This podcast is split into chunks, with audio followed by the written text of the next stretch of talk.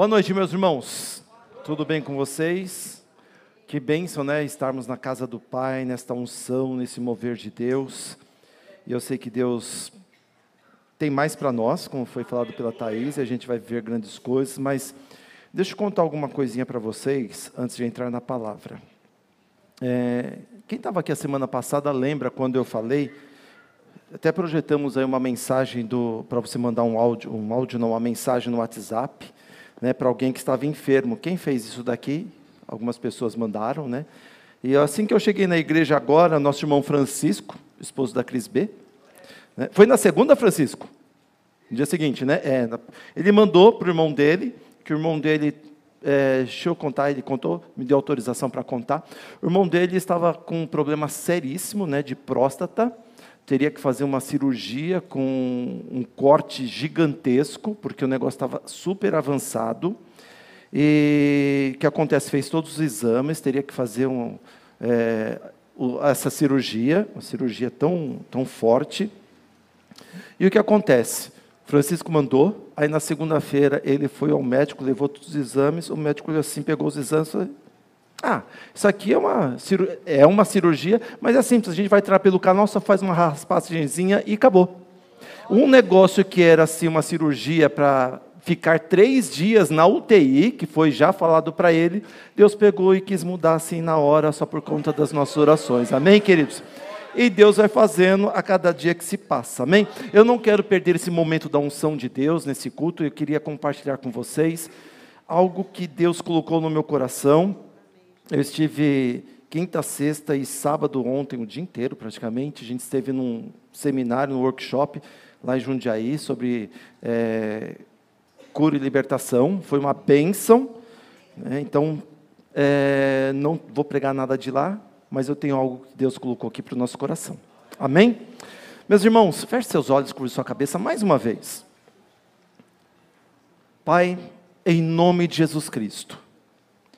Obrigado, Senhor, porque tua igreja já está preparada para a tua palavra. Obrigado, Senhor, porque nós já estamos aqui com o coração aberto para ouvirmos o que o Senhor tem para nós. Então, no nome de Jesus, ó Deus, só te peço, convém que o Senhor cresça e eu diminua. Fale, Senhor, através da minha vida e venha com cura plena nesta noite. No nome de Jesus Cristo. Amém. O tema dessa mensagem é uma mente renovada, a mente, nossa mente. E nós sabemos que na nossa mente há uma guerra, há uma batalha constante, há um campo de batalha na nossa mente. Não sei se você já percebeu isto, né? Que a gente, quando está parado, a gente já está pensando, a gente está imaginando tantas coisas, parece que a gente não descansa, e quando vai descansar, a gente ainda está sonhando. Né? Nossa mente não para a todo instante. E, e o nosso entendimento, a nossa mente, o nosso sentimento, as nossas decisões passam por guerras diárias. São constantes essas guerras que ocorrem dentro da nossa mente. E chega ao ponto de nós acabarmos nos perdendo diante dessas situações, dessas guerras interiores. E a gente sabe que chega um momento que a gente até entende que a gente não pode fazer nada sem Deus, não é verdade? Quantos aqui sabem que a gente não pode fazer nada sem Deus? Todos nós sabemos disso. Mas qual que é o grande problema? O nosso problema é que nós não fazemos nada com Ele. Ou quase nada com Ele. A gente sabe que para fazer alguma coisa, a gente precisa fazer com Deus, mas ao mesmo tempo, sabendo disso, a gente não faz quase nada com Ele. Mas olha só, há um texto em Atos capítulo 10, versículo 38, que diz assim: E como Deus ungiu a Jesus de Nazaré com o Espírito Santo e com poder, o qual andou fazendo o bem e curando a todos os oprimidos do diabo, porque Deus era com ele. Então, se eu entendo que eu não posso fazer nada sem Deus e automaticamente eu estou fazendo quase nada sem Ele, eu entendo que esse texto que o autor Lucas está dizendo aqui, que Deus ungiu com o Espírito Santo com poder a Jesus e nós somos discípulos de Jesus. Jesus estava dando exemplo para todos nós de como deve ser a nossa vida. Então o que, que Deus fez? Trouxe o Espírito Santo, trouxe poder sobre Jesus, e Jesus andou curando, fazendo maravilhas, milagres, tirando as pessoas da opressão do diabo. Por quê? Porque Deus era com ele. Se Deus está com alguma pessoa, espera-se que o impossível, o sobrenatural, o milagre venha acontecer. Então, o que, que eu preciso? Eu preciso de Deus na minha vida. Então, eu preciso, para eu ter, então, não é apenas um dos né? Claro, é uma das alternativas, das ações, mas para que isso venha acontecer na minha vida, eu preciso ter uma mente renovada, pois a mente renovada é parte desse processo que Deus tem para as nossas vidas. Quantos vocês lembram do texto de Efésios, a partir do versículo 10, que fala sobre a armadura de Deus? Quem já leu esse texto? Você já leu. É interessante que Paulo só para você entender um contexto, Paulo está numa prisão, lá em Roma, ele está escrevendo essa carta para a igreja que está em Éfeso, os Efésios. Então, ele está ali 24 horas por dia sendo guardado por soldados, soldados romanos, que estão ali apostos na porta da, da cela, e ao invés de reclamar, o que, que Paulo faz? Ele começa a analisar, então, como que é uma armadura de um soldado romano, então ele começa, então, a trazer aplicações para a vida cristã. Então ele começa a escrever para a igreja de Éfeso: olha, então nós temos uma batalha espiritual, uma batalha que vai mexer com a nossa mente, e a gente então precisa estar revestidos da armadura de Deus. Então ele fala o seguinte: que nós precisamos ter o escudo da fé. Para que o escudo da fé? Para apagar todos os dardos inflamados do maligno. Naquela época, o escudo é, alguns eram de madeira, era um escudo pequeno, de madeira, madeira grossa, né, que tinha um bracelete aqui preso ali no, nesse escudo, ele amarrava e prendia. Então, se vinha algum dardo, alguma flecha do inimigo, né, o soldado fazia isso, ele se protegia. Quem já viu isso num filme? Opa, e é legal esses filmes, não é? É muito interessante que você consegue assimilar as coisas da palavra de Deus.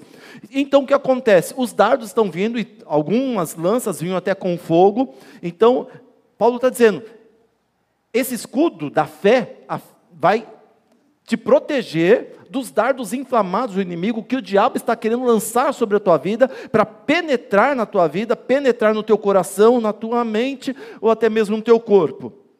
Só que chega um momento em que esses esse, esse escudo, ele pode falhar, de repente a fé dá uma vacilada, esse escudo da fé dá uma vacilada, a nossa fé sempre está oscilando, claro, então ela vacila e o dardo inflamado do maligno consegue ultrapassar esse escudo da fé e nos atinge. Só que Paulo fala o seguinte: também tenham a espada do Espírito, que é a palavra de Deus. Essa, essa espada do Espírito, Paulo estava olhando ali aquele soldado, a espada tinha mais ou menos, não é aquela espada gigante lá que tira, que assim vai, vai matando todo mundo, aquele negócio que você também vê nos filmes, mas era uma espada pequena, de mais ou menos 30 centímetros. Isso aqui. 30 centímetros aqui. Então ele pegava essa espada. Então imagina comigo, a lança, o dardo do maligno ultrapassou o escudo da fé, atinge então aquele soldado ou atinge a minha vida. O que eu faço? Eu pego então, cadê o tangedor? Preciso de um tangedor oficial aqui. Vai lá. Estou ouvindo uma musiquinha ali, mas eu prefiro. Você pode tocar aí, tudo bem? Você estava assistindo de camarote ali na frente, né? Assiste aqui juntinho comigo, né? Então olha só que, que ele fazia então? Ele pega então essa espada que é curta, o dardo do maligno atingiu a minha vida, então ele pegava a espada. Tinha isso aqui no Rambo, né? Filme do Rambo, acho que é Rambo 1. Só que ele fazia com a faca. Ele enfiava aqui assim a, a espada, que era curtinha, e tira então esse dardo do maligno que atingiu a vida dele. Meus irmãos, a nossa fé ela vacila ela acaba oscilando e o maligno ele vai tentar jogar algumas mentiras, algumas coisas na nossa vida. Mas o que, que vai nos ajudar? É o escudo? Sim, mas o escudo uma vez vai falhar. E eu preciso então da espada do Espírito, que é a palavra de Deus. O que vai arrancar esses dardos que penetram a minha vida, a minha mente, o meu coração, é a palavra de Deus. É ela quem tira a mentira que se alojou em nós, que o diabo lançou na minha e na tua vida. Então nós precisamos identificar as mentiras que vêm até nós e mais importante ainda, é reconhecer as verdades que vão substituir essas mentiras que estão na minha vida. Por quê? Eu preciso arrancar essas mentiras que o diabo lançou em mim, só que eu não posso deixar vazio. Eu preciso agora preencher esse espaço que eu estou tirando de mentira e colocar o que? As verdades da palavra de Deus. Eu preciso colocar a palavra de Deus na minha vida, na minha mente. Presta atenção. As mentiras do inimigo sempre guerreiam contra a nossa identidade em Cristo. O diabo sempre vai trabalhar para que você perca a sua identidade em Deus. Cada mentira que o diabo lança em seu caminho, ela existe para guerrear contra o que você sabe sobre Deus, contra o que você entende sobre Deus e você entende sobre o que Deus entende sobre você. Deus é todo poderoso, sim ou não? Sim. Quando que Deus perde o seu poder? Diga, nunca. Quando que Deus perde o seu poder? Nunca. Deus nunca perde o seu poder. Mas quando as mentiras do inimigo tomam conta da minha mente, Deus perde o poder. Me entenda bem, não vai desviar, mas entenda bem isso daqui. Quando as mentiras do inimigo tomam conta da minha mente, Deus perde o poder dele na minha mente o meu entendimento do poder que Deus tem é diminuído. Deus continua ainda tendo o poder dele, mas eu entender o poder de Deus, eu estou deixando com essas mentiras de Satanás na minha vida, o poder de Deus para mim é reduzido. Eu estou reduzindo o poder de Deus, apesar de ele ter o poder, mas eu estou fazendo com que ele não tenha poder sobre a minha vida. O que nós pensamos e o que nós determinamos afeta o resultado que Deus deseja para nós. Lá em Marcos capítulo 7, versículo 13, Jesus disse: Vocês invalidam a palavra de Deus. É Jesus que disse para aquele povo. E parece que a gente é uma cópia disso. Nós, queridos, temos o poder de invalidar o poder da palavra de Deus.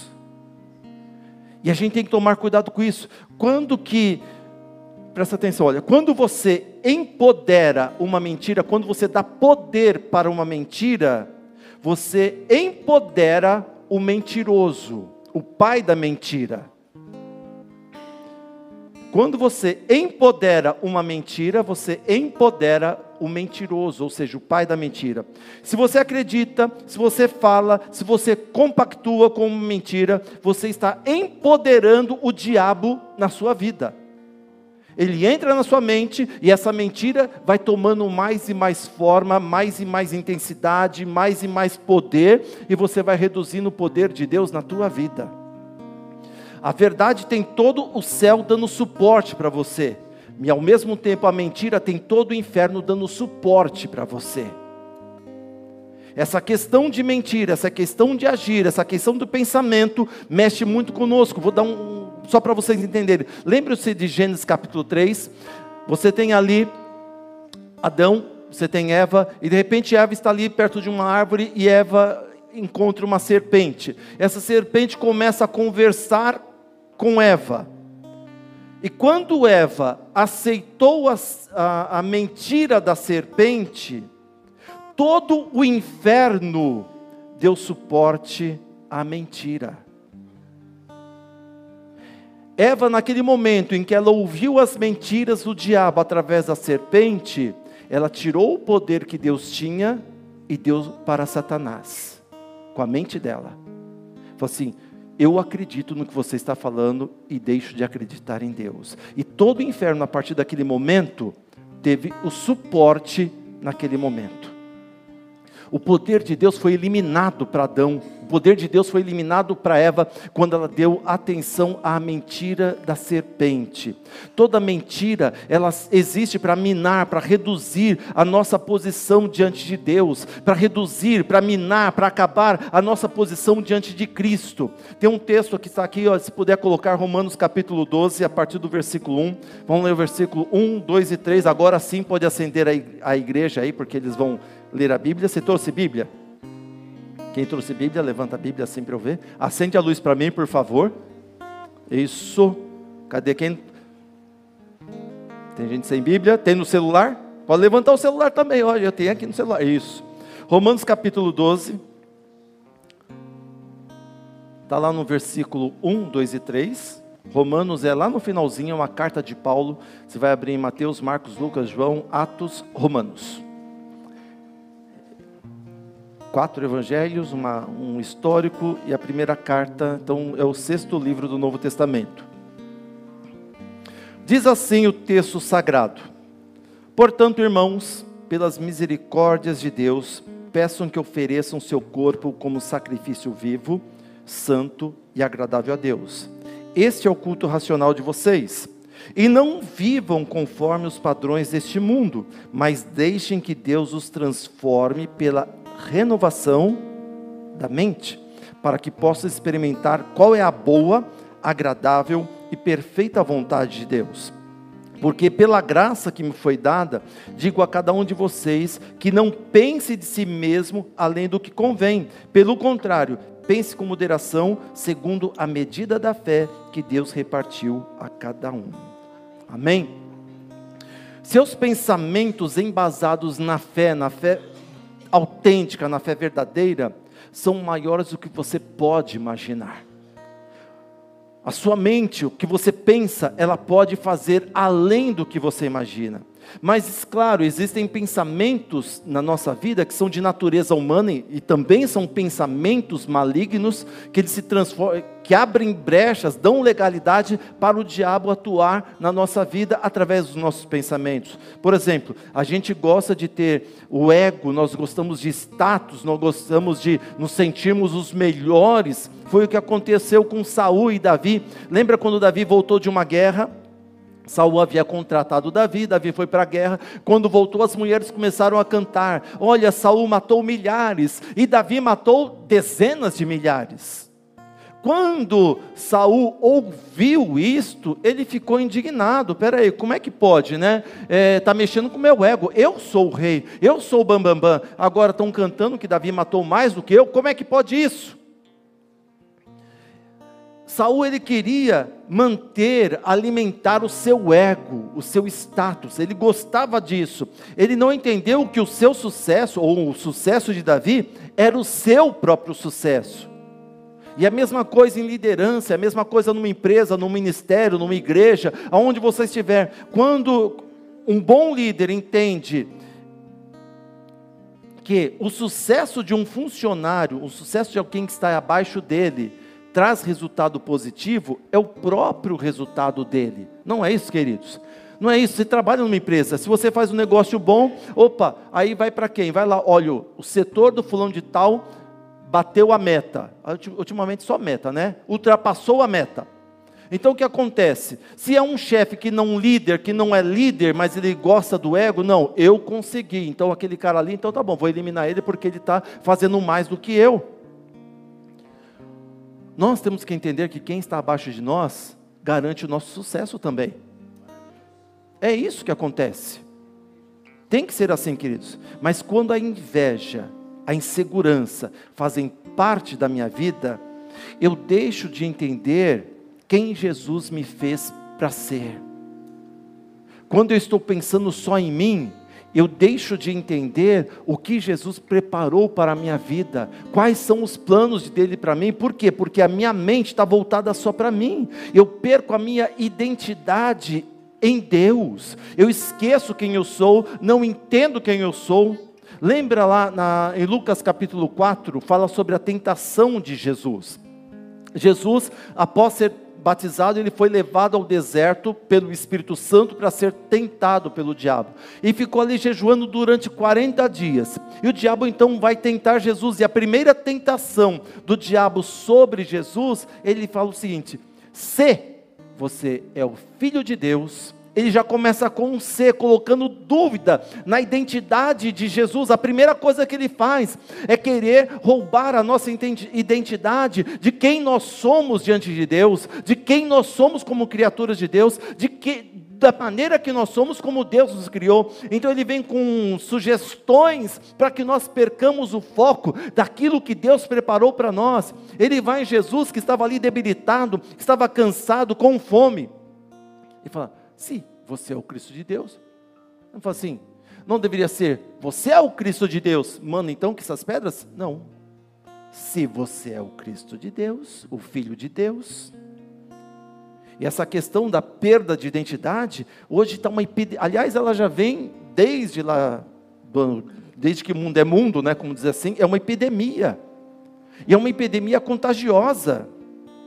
E as pessoas acreditam em mentiras, e, e, essas mentiras que elas acreditam, elas começam a inspirar outras pessoas a acreditarem em mentiras também, só para satisfazer o senso de dessa falsa identidade que está acontecendo no mundo, em todos os lugares que a gente está vendo. Porque quando você acredita em uma mentira, você precisa alimentá-la com outra mentira para que ela possa ser reconhecida como verdade. Não é isso? Deu para entender? Se eu minto, eu preciso ter uma outra mentira para sustentar a minha mentira. Só que uma mentira não vai sustentar, não. Então eu preciso mentir mais e mais e mais e mais para proteger essa mentira. Então eu vou trabalhando na minha mente para criar mentiras para que a minha mentira seja validada, seja protegida. Romanos capítulo 2, 12, versículo 2, que nós lemos assim: E não vos conformeis com este mundo, mas transformai-vos pela renovação da vossa mente, para que experimenteis qual seja a boa, agradável e perfeita vontade de Deus. Por que, que o diabo luta para que eu não tenha uma mente renovada? Porque a mente renovada, a mente renovada me faz criar milagres. O diabo vai lutar dia após dia para que eu não tenha uma mente renovada, porque quando eu tenho uma mente renovada, eu começo a criar milagres, porque eu estou agora fazendo a vontade de Deus e Deus vai fazer o sobrenatural através da minha vida. A mente renovada é, me faz experimentar a perfeita vontade de Deus. E qual que é a vontade de Deus? Vamos voltar para o Pai Nosso. Mateus 6, 9. Pai nosso que estás no céu, santificado seja o teu nome. É isso, né? Pai nosso que estás no céu. Não põe não, eu quero ver se ele sabe. Tira, tira rapidinho. Isso. Pai nosso que estás no céu. Não tem nós não, tá, gente? É venha o teu reino, tá? Venha o teu reino.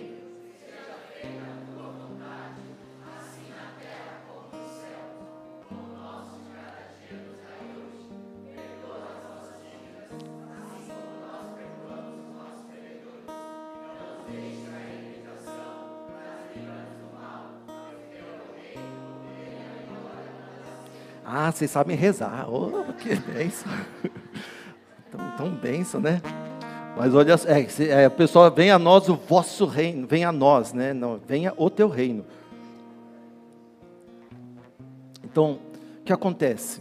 Qual que é a perfeita vontade de Deus? No Pai Nosso ele fala, seja feita a tua vontade, assim na terra como no céu.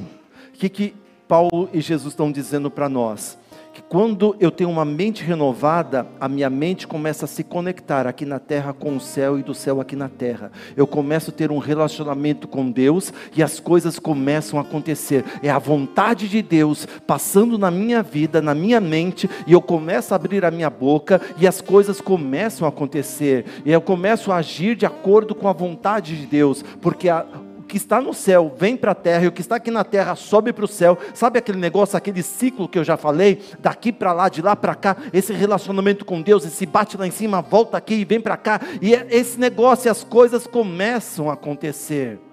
A fé, queridos, não vem da mente, a fé vem do coração. Mas quando eu tenho uma mente renovada em Deus, a minha mente vai cooperar para que a minha fé seja aumentada, para que a minha fé seja colocada em ação. Então eu preciso mudar a minha mente. A manifestação do Espírito Santo está acontecendo no mundo, não está, queridos? Mas olha só, presta atenção no que Deus falou no meu coração nesses dias. Eu já tenho maquinado nisso daí e veio uma confirmação nesses dias. Olha só, Deus está agindo na terra. Eu não sei se vocês têm acompanhado o que Deus está fazendo no planeta Terra.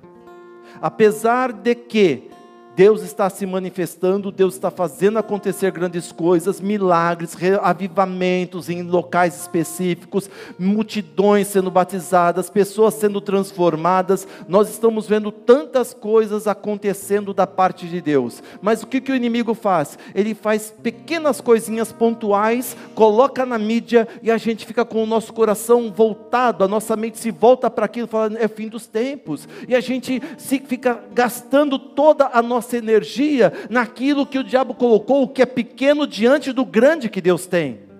Uma minoria faz uma coisa pequena e a gente se detém nessa minoria e esquece o grande que Deus está fazendo, o avivamento que Deus está fazendo.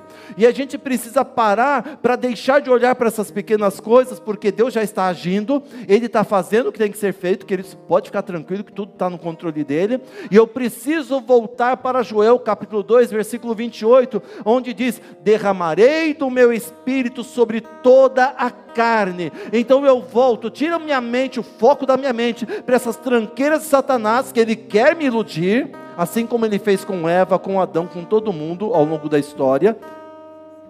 Para que eu perca a minha identidade com Deus e eu não vivo o avivamento de Deus.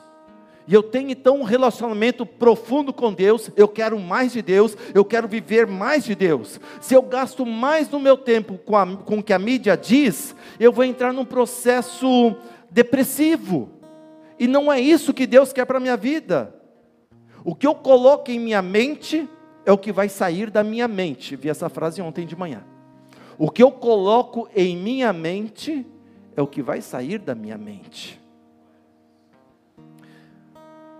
Pedro nega Jesus, lembram-se disso? Quando Pedro nega Jesus, as pessoas começam, você, você era um deles, então não, não sou, não sou, não sou, então pronto. A partir daquele momento ele assumiu em sua mente que ele era um mentiroso, que ele era um negador de Jesus. O diabo conseguiu atingir a mente dele. E foi tão intenso isso, um Pedro que andou três anos com Jesus, que ele perdeu a fé no amor de Jesus. Que Jesus teve que chamar Pedro e falar: Pedro, tu me amas. Pedro, tu me amas? Pedro, você me ama? Ele perdeu a sua identidade de filho de Deus na mente dele, e isso passou para o seu coração, isso passou para o seu estilo de vida. E Jesus pergunta: Você me ama? Até o ponto que Jesus Pedro respondia e Jesus falava para ele: Então apacenta as minhas ovelhas, porque lembra, Pedro, eu te chamei para você ser pescadores de homens, pescadores de almas. Você vai ser pastor, Pedro. Pedro tinha perdido isso porque ele deu ouvido ao que Satanás colocou sobre a vida dele entrou na mente dele. Deus capacitou você, meu irmão, Deus capacitou você, minha irmã, e o diabo vai jogar na sua mente que você não vale nada, que você não é ninguém, que você não tem é, é, condições. Rejeita isso agora em nome do Senhor Jesus Cristo. Eu não posso aceitar as mentiras de Satanás sobre a minha mente, sobre o que ele quer dizer sobre mim, porque a minha identidade não vem dele, a minha identidade vem de Deus. Eu sou aquilo que diz que Deus, que Deus diz quem eu sou e nada mais. Se o diabo fala uma coisa, se sopra um de outro lado, não. O que Deus diz sobre minha vida é isso que eu vou acreditar. Eu não vou aceitar a mentira de Satanás sobre mim. De jeito nenhum. Eu preciso ter uma autoestima bíblica. E como é uma autoestima bíblica? É ver o que Deus vê e acreditar em Sua palavra acima de tudo em nossa vida. Sua autoestima tem que estar embasada em Deus. E você só vai descobrir quem você é a partir do momento que você descobrir quem Ele é.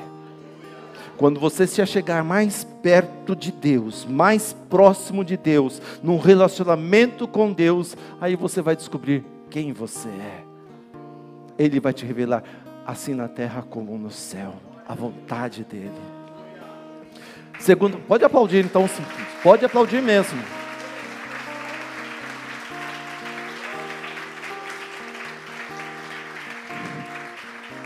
Segunda carta de Paulo, gente, Paulo era muito inteligente, não é? Impressionante, né? Isso sem andar com Jesus como os discípulos andaram. Imagine se ele tivesse andado.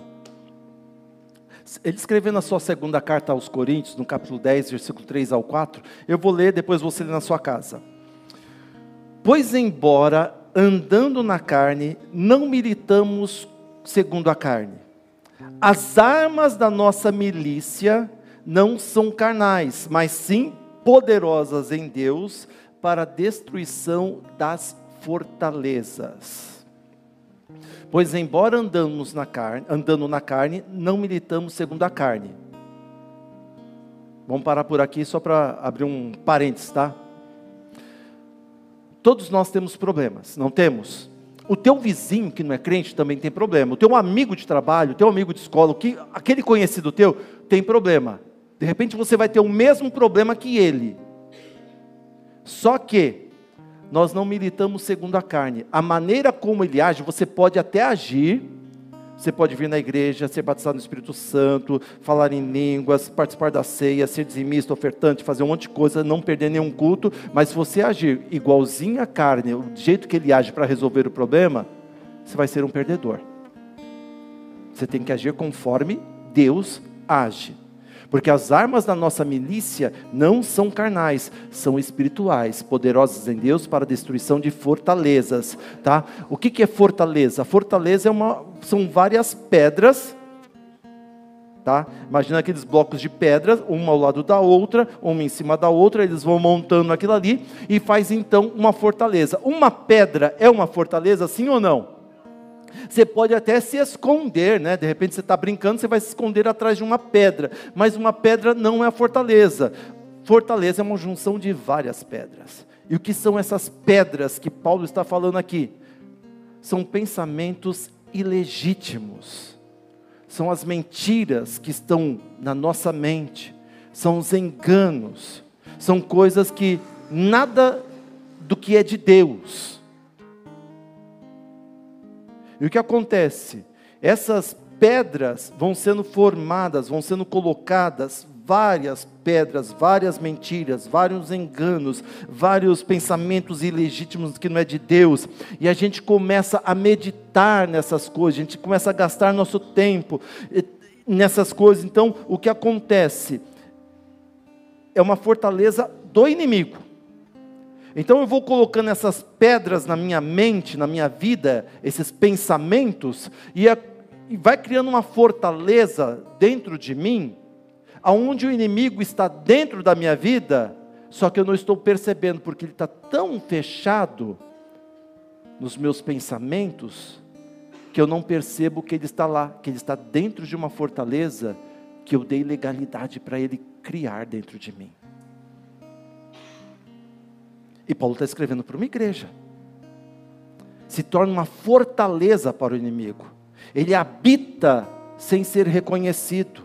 Ele está escondido nesse nosso modo de pensar, pensar maligno, pensar errado. Porque pensamentos, a gente tem que lembrar disso, pensamentos geram sentimentos que levam a uma ação. E você de repente está fazendo, pensando em algumas coisas, tendo sentimentos que não são sentimentos que provêm de Deus, e você tem agido de maneira que não são maneiras que um cristão, que um filho de Deus deveria agir. Por quê? Porque essas fortalezas foram criadas. Esses tijolos foram colocados e o diabo começou a tomar conta e se esconder nessa fortaleza.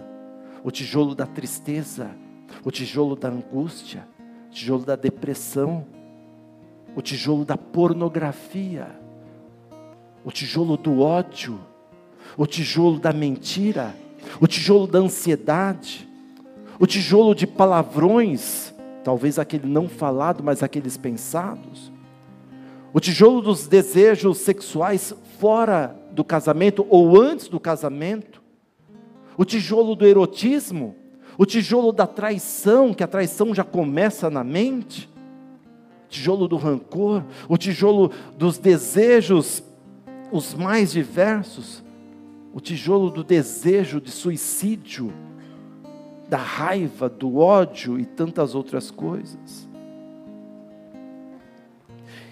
E a gente não percebe, porque a partir desse momento que a gente começa a ter um desses desejos, os outros vão, os outros tijolos começam a ser implantados dentro de nós. Porque vamos imaginar comigo, quando uma pessoa ela tem um desejo de traição, quando ela tem esse desejo, um tijolo está posto para construir uma fortaleza. E ao mesmo tempo que eu penso na traição, eu começo a pensar: mas se a minha esposa não tivesse, não existisse, eu poderia estar com aquela pessoa. Então eu já estou no meu coração desejando a morte dela para que ela não exista.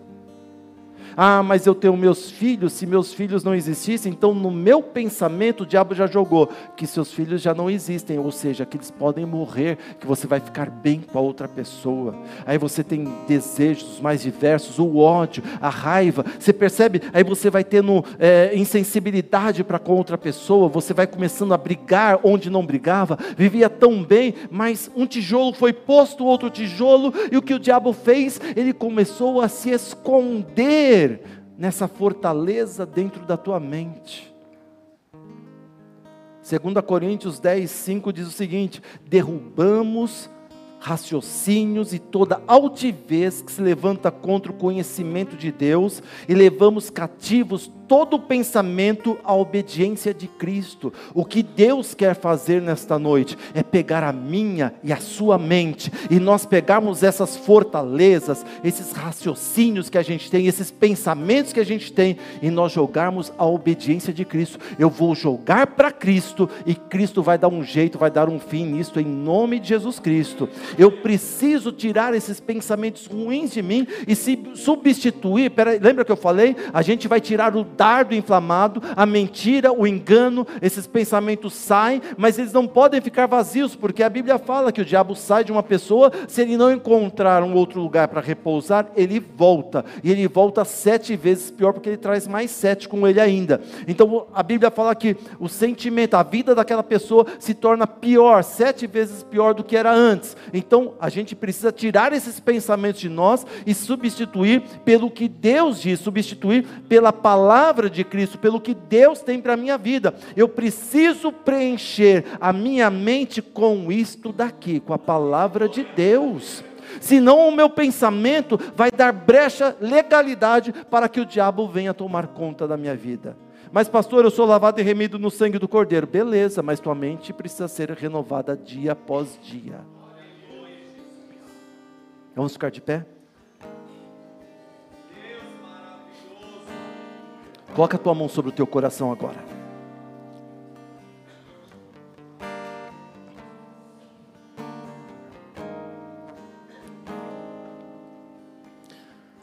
Você vai repetir essa oração comigo?